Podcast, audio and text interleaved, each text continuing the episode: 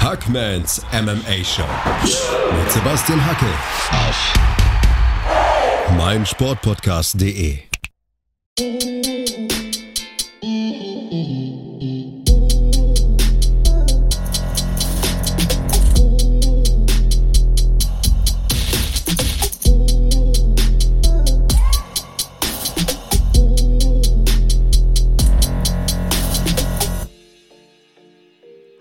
da draußen und herzlich willkommen zu einer neuen Ausgabe von Hackmans MMA Show auf meinsportpodcast.de. Vor knapp 24 Stunden fand die Fight Night Cater gegen Ige statt und ähm, ja, ich möchte heute ein bisschen über die Main Card sprechen in einem kurzen Review. Zunächst aber der Hinweis, am Ende der Ausgabe gibt es noch ein paar coole Neuigkeiten, was die nächsten Ausgaben betrifft, also unbedingt mal reinhören. Aber ohne weitere Umschweife Heute kurzer Rückblick auf die fünf Kämpfe der Main Card der Fight Night Cater gegen Ige. Alle Kämpfe gingen über die volle Distanz, aber das muss ja nicht heißen, dass die Kämpfe nicht interessant waren. Und falls ihr es noch nicht gesehen habt, schaut euch auf jeden Fall mal den Eröffnungskampf an. Eröffnungskampf im Weltergewicht war richtig nice. Was für ein Feuerwerk. Mein persönliches Highlight. Munir Lazez, UFC-Debütant gegen Abdul Razak Al-Hassan, einen richtigen Headhunter, ein Mann mit ordentlicher Knockout-Power. Zunächst aber mal eine geile Geschichte zu Lazes. Auf der Geburtstagsfeier von Dana Whites Sohn zeigte einer der Gäste Dana White ein Highlight-Video von Munir Lazes. Und ja, offensichtlich hat Onkel Dana gefallen, was er da gesehen hat. Er nahm den jungen Mann direkt unter Vertrag und äh, diesen jungen Mann nennen sie übrigens den Conor McGregor des Nahen Ostens.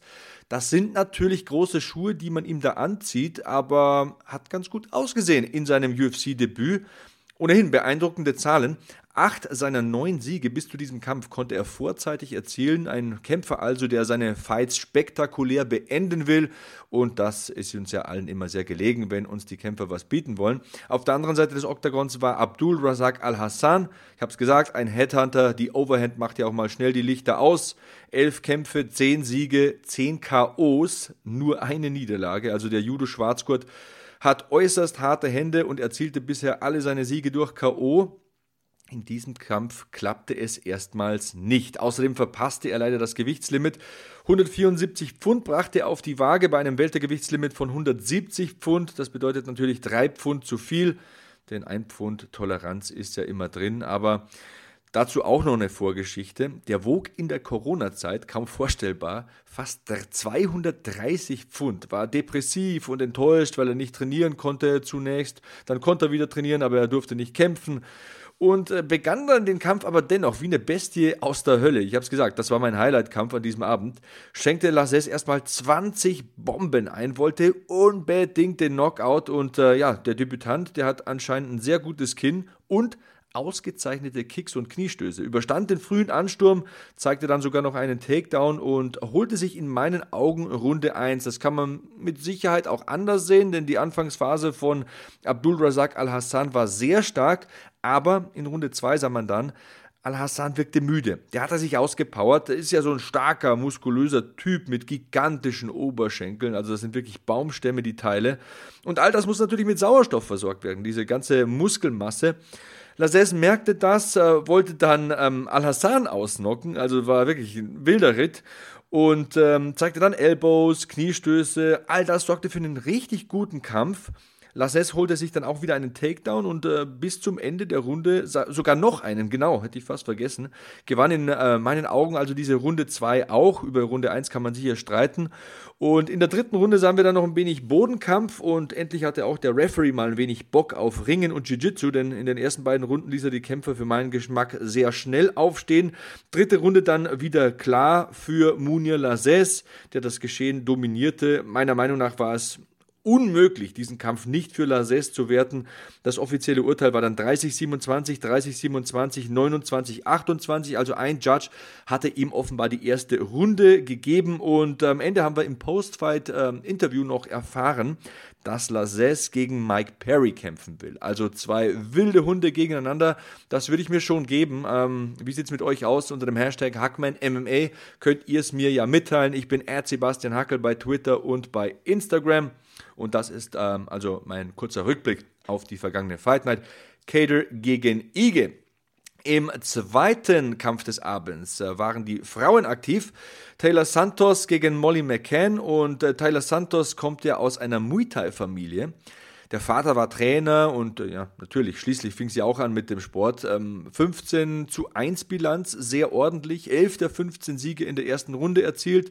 So ging sie in diesen Kampf. Also gegen die darf man sich kein Nickerchen erlauben. Das ist ein Fast Starter, die legt direkt los. Auf der anderen Seite des Käfigs lauerte eine gewisse Molly McCann. Kennt ihr wahrscheinlich, eine charismatische Frau, war schon Titelträgerin bei Cage Warriors, eine echte Kriegerin, die will in die Top 10, war vor diesem Kampf an Nummer 15 gerankt hier in der Fliegengewichtsdivision und äh, sie hatte einen ziemlich großen Reichweitennachteil auszugleichen. Wollte natürlich ran an die Gegnerin, die Distanz überwinden. Sie ist eine Boxerin und fühlt sich in der Pocket wohl, wollte es natürlich schmutzig machen und ein bisschen unübersichtlich für Taylor Santos, die so lang und athletisch ist. Und ja, in dem Kampf gab es eine frühe Ermahnung an Santos, habe ich auch übrigens nochmal gelesen in der äh, The Zone Fight Club Facebook-Gruppe, da wurde es auch diskutiert. Santos griff in die Haare ihrer Gegnerin und äh, ja, wir sind natürlich nicht im Bierzelt, deswegen gab es dann eine Ermahnung. Das ist aber auch immer gefährlich, deswegen wollte ich nochmal aufgreifen bei Muay Thai-Kämpfern und Kämpferinnen natürlich in dem Fall. Denn beim Muay Thai Clinch, da schließt man ja die Hände am Hinterkopf des Gegners und da können schon mal ein paar Haare dazwischen kommen. Deswegen muss ich ganz ehrlich sagen, ich sehe es ihr hier ein bisschen nach, denn wenn eine Gegnerin lange Haare hat, was passiert dann? Da kannst du ja nicht jedes Haar einzeln zählen und aus den Fingern rupfen. Da greifst du halt mal rein und das ist eben hier passiert, aber das wollte ich einfach nur mal aufgreifen, weil es mir jetzt gerade äh, nochmal so hochkam.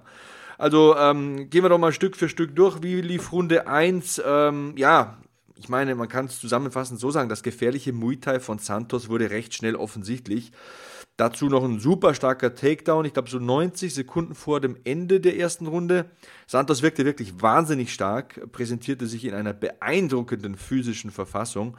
Und in Runde 2 ging es ja eigentlich so weiter. Wieder ein Takedown von Santos, dann nochmal ein Ansatz zu einem Dars Choke, der hat ja sehr lange Arme. Und äh, die kommen einem natürlich zugute bei einem Doris, kennen wir ja zum Beispiel von Tony Ferguson. Der Reichweitenvorteil auch allgemein, ja, war eine wichtige Waffe für Santos. Auch bei solchen Submissions nimmt man das natürlich her, macht man davon Gebrauch. Ja, und dann war es irgendwann schon Runde 3, da war dann schon klar, dass Santos die ersten beiden Runden gewonnen hatte. Was war also die einzige Option? McCann brauchte einen Knockout. McCann wurde im Clinch und am Boden dominiert. Die Ecke forderte vor der dritten Runde klassisches Boxen. Jabs und saubere Treffer, Touch, Touch, Touch war da so der Wortlaut meiner Meinung nach großer Käse. Also was bringt es dir, die dritte Runde 10-9 zu gewinnen und technisch sauber zu boxen, wenn du die ersten beiden sonnenklar verloren hast? Also niemand auf dieser Welt wird ähm, McCann die ersten beiden Runden gegeben haben oder hätte ihr sie gegeben. Aber wie schon oft gesagt, äh, man merkt vor allem in der Corona-Zeit, welche Ecke einen Plan hat und welche Ecke eher weniger. 20 Sekunden vor Schluss, genau, da hätte Taylor Santos den Kampf fast noch durch Ground and Pound entschieden. Das Ergebnis konnte nicht anders als 30-27 lauten und äh, ja, Santos war sehr ruhig im Interview, sehr sympathisch. Sie kam einem sehr geerdet vor und da ist mit Sicherheit auch ein großes, großes Talent hier ähm, in dieser Fliegengewichtsdivision. Das ist eine athletische Frau, schnell, starkes Muay Thai, gutes Submission, tolles Ground and Pound, Positionsspiel auch wirklich gut bei ihr da habe ich Zukunft gesehen, da habe ich Potenzial gesehen und ich denke, Tyler Santos, an diesen Namen werden sich alle Frauen im Fliegengewicht der UFC gewöhnen müssen. Die wird dann nicht so schnell weggehen. Dann gab es einen Kampf im Bantamgewicht. The Spartan Cody, nee, nicht im Bantamgewicht, im Fliegengewicht. Das ist nämlich die Geschichte dieses Kampfes. the Spartan Cody Stamen gegen Jimmy the Terror Rivera. Zwei sehr ähnliche Kämpfer. Also das sind ja wirklich Spiegelbilder. Cody Stamen, ähm, ja, wenn ein Kämpfer mit Simple Man von Leonard Skinner zum Octagon kommt, dann hat er meine Sympathie schon so halb gewonnen, aber Spaß beiseite. Also zu Cody Stamen, wenn man es realistisch sieht, ist er im Bantamgewicht anzusiedeln. Also im Bantamgewicht ist er in meinen Augen ein Top-10-Kämpfer, physisch extrem stark, hat auch genau die richtigen Ausmaße fürs Bantamgewicht. In dieser UFC Bantamgewichtsdivision verlor er bisher, glaube ich, nur gegen Aljamain Sterling. Und ja, wisst ihr selbst, ne? gegen Aljamain Sterling, gegen Aljo kannst du verlieren. Das ist ein Titelkandidat, der kämpft demnächst um die Krone. Sterling ist Weltklasse, gegen den kannst du absolut verlieren. Und ja, genau, die Geschichte dieses Kampfes. Dieser Kampf fand ähm, aus verschiedenen Gründen im Federgewicht statt. Und das merkte man. Stamen ist ja ein guter Ringer, zeichnet sich durch Takedowns und erbarmungsloses Ground and Pound auf, ähm, aus. Entschuldigung. Außerdem ist er ein ganz passabler Boxer. Ähm, seine Takedown-Defense ist auch richtig gut. Meiner Meinung nach war er in diesem Kampf im Federgewicht aber nicht das Powerhouse, das er im Bantamgewicht ist. Mit Jimmy Rivera, da konnte er nicht so umspringen, wie er wollte, wie mit einem durchschnittlichen Fighter im Bantamgewicht eben. Und das hat ihm gar nicht geschmeckt. Also Jimmy Rivera ist ja, wie gesagt, so ein Spiegelbild von Cody Stamen, bringt sehr ähnliche Fähigkeiten mit, hatte bis zu diesem Kampf 21 von 24 Kämpfen gewonnen. Es sollte dann eben ein, zweiter hinzu, ein weiterer hinzukommen ist ein Mann aus dem Tiger Showman Camp. Ihr wisst, ich bin ehrlich gesagt kein großer Fan des Tiger Showman Camps, aber voll, vollkommen egal.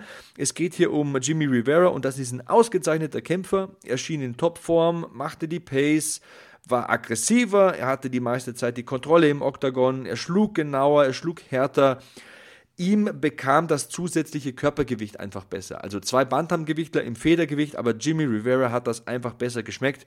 Ähm, auch er sagte nach dem Kampf, dass er lieber im Bantamgewicht kämpfen würde, aber er war aufgrund von privaten Problemen und aufgrund dieser Corona-Situation ganz froh, im Federgewicht kämpfen zu können. Dieser zusätzliche Weightcut, diese ähm, zusätzlichen 10 Pfund, die er nicht mehr ja, runterhungern musste, die taten ihm sichtlich gut. Und am Ende ging es hier an die Punktzettel. Zwei sehr ähnliche Kämpfer, bei denen der eine einfach ein bisschen konditionsstärker, kräftiger, dominanter wirkte. Und somit äh, verkündete Bruce Buffer folgendes: Ich habe es mir hier aufgeschrieben: 90, 29, 28, 30, 27, 30, 27. Ja, und hier kann es nur ein Fazit geben. Ähm, Jimmy Rivera hatte einen guten Abend im Stand. Cody Stamen ist eine Bedrohung im Bantamgewicht, ja, aber ich würde ihm raten, dort zu bleiben. Dennoch hat er hier tapfer gekämpft, hat alles gegeben, war eine feine Leistung, hat sich nichts vorzuwerfen. Ähm, ich glaube, es war auch der zweite Kampf für ihn innerhalb von zehn oder elf Tagen jetzt im Kopf so grob überschlagen. Vielleicht hat er sich auch da ein bisschen übernommen. Aber auf jeden Fall schönes Interview nach dem Kampf, hat sich ja dem Kampf gegen, gegen den Krebs verschrieben, hat, den, hat das Herz am rechten Fleck, der wird nicht aufgeben, das ist ein guter. Cody Stamen werden wir wieder, wiedersehen. Ich denke mal im Bantamgewicht, also ich habe es jetzt mehrfach gesagt, ich würde es ihm raten. Und äh, Jimmy the Terror Rivera, kämpft sich weiter nach vorne in dieser Bantam-Gewichtsdivision, ist auf jeden Fall eine Bedrohung. Okay, gleich nach einer kurzen 30-sekündigen Pause sprechen wir noch über die beiden Main Events und dann lasse ich noch eine kleine Bombe platzen. All das und noch mehr könnt ihr hören hier in Hackmans MMA Show mit dem Hackman, mit mir Sebastian Hackel auf meinsportpodcast.de. Was zum Teufel, du Bastard? Du bist tot, du kleiner Hundeficker. Und dieser kleine Hundeficker, das ist unser Werner. Ein ganz normaler Berliner Kleinstkrimineller, der dann aber im Knast das Ding seines Lebens dreht. Una Fantastica Risetta Perla Pizza. Er klaut seinem Zellengenossen ein Pizzarezept. Aber nicht irgendeins. Und mit dem eröffnet Werner dann die beste Pizzeria Berlins. Doch Werners Glück ist nur von kurzer Dauer. Denn es hagelt Probleme. Werners Pizzaparadies. Erstmals großes Kino- und Podcast-Format. Mit fetter Starbesetzung.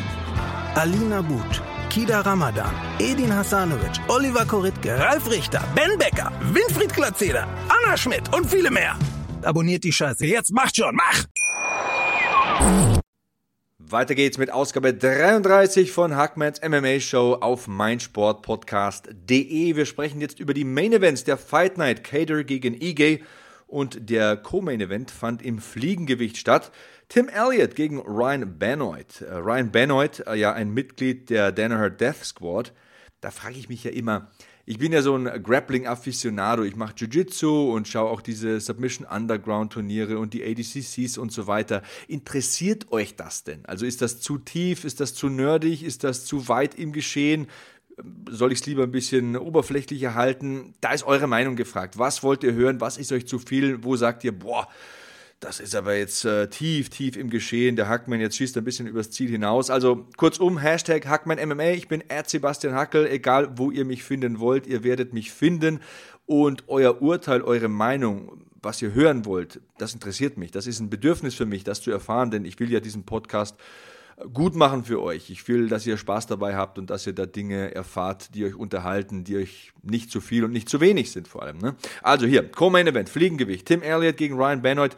Ryan Benoit, wie gesagt, ein Mitglied der Danaher Death Squad. Das ist ja, ja, ich meine, wenn man mit Henzo Gracie und Garrett Tonin in der ähm, New York Area da oben trainiert bei John Danaher, ähm, bei Gracie, äh, Henzo Gracie Jiu-Jitsu, dann hast du einfach kein besseres Training in puncto Grappling, das du irgendwie bekommen kannst.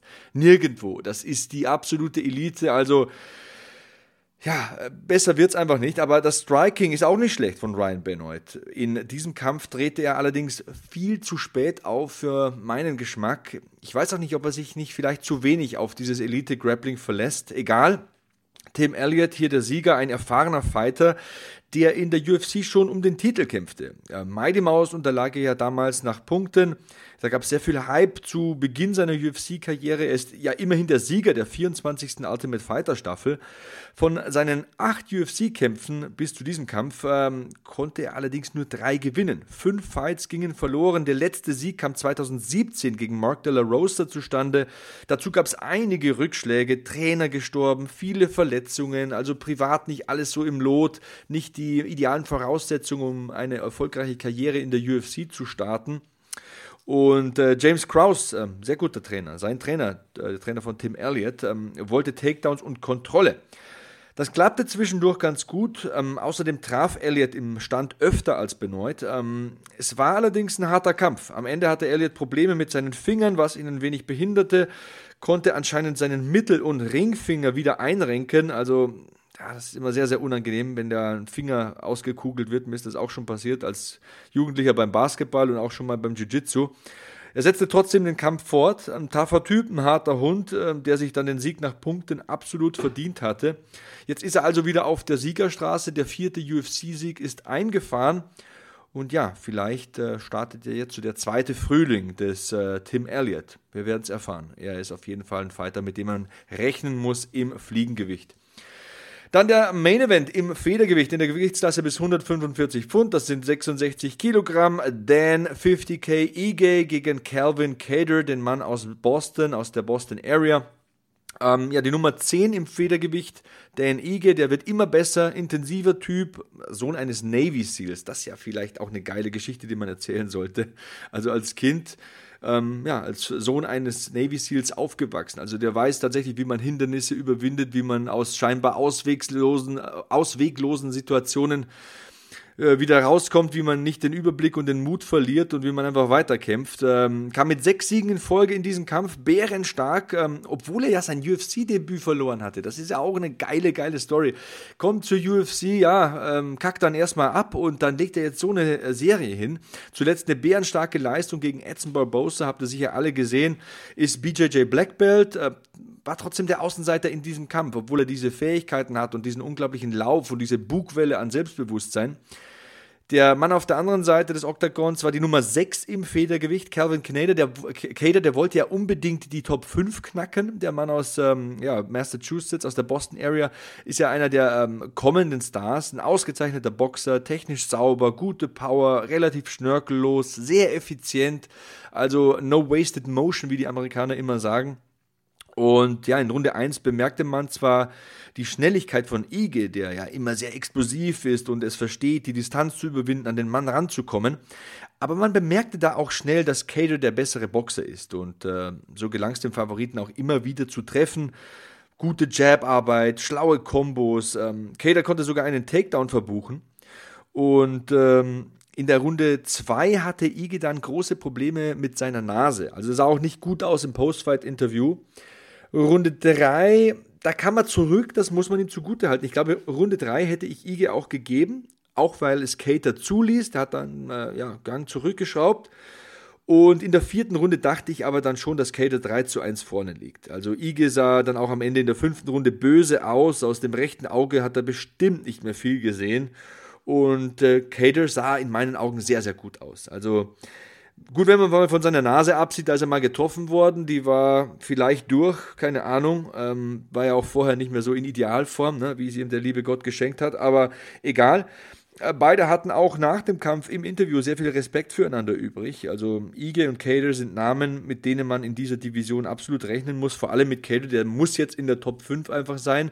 Ich würde mal so schätzen vom Gefühl her, der ist jetzt noch ungefähr so einen Kampf entfernt von einem Titelkampf. Wenn er jetzt den nächsten gewinnt, dann ist er wirklich ein heißer Kandidat im Rennen um die Krone im Federgewicht. Wir wissen ja, wie es läuft in der UFC. Also Max Holloway hat jetzt zweimal den Titelkampf verloren. Ich habe es anders gesehen, ich habe es gesagt hier im Podcast. Ich, für mich hat dann 3 zu 2 gewonnen nach Runden, aber egal, wir wissen, wie die UFC tickt, wie Dana White tickt.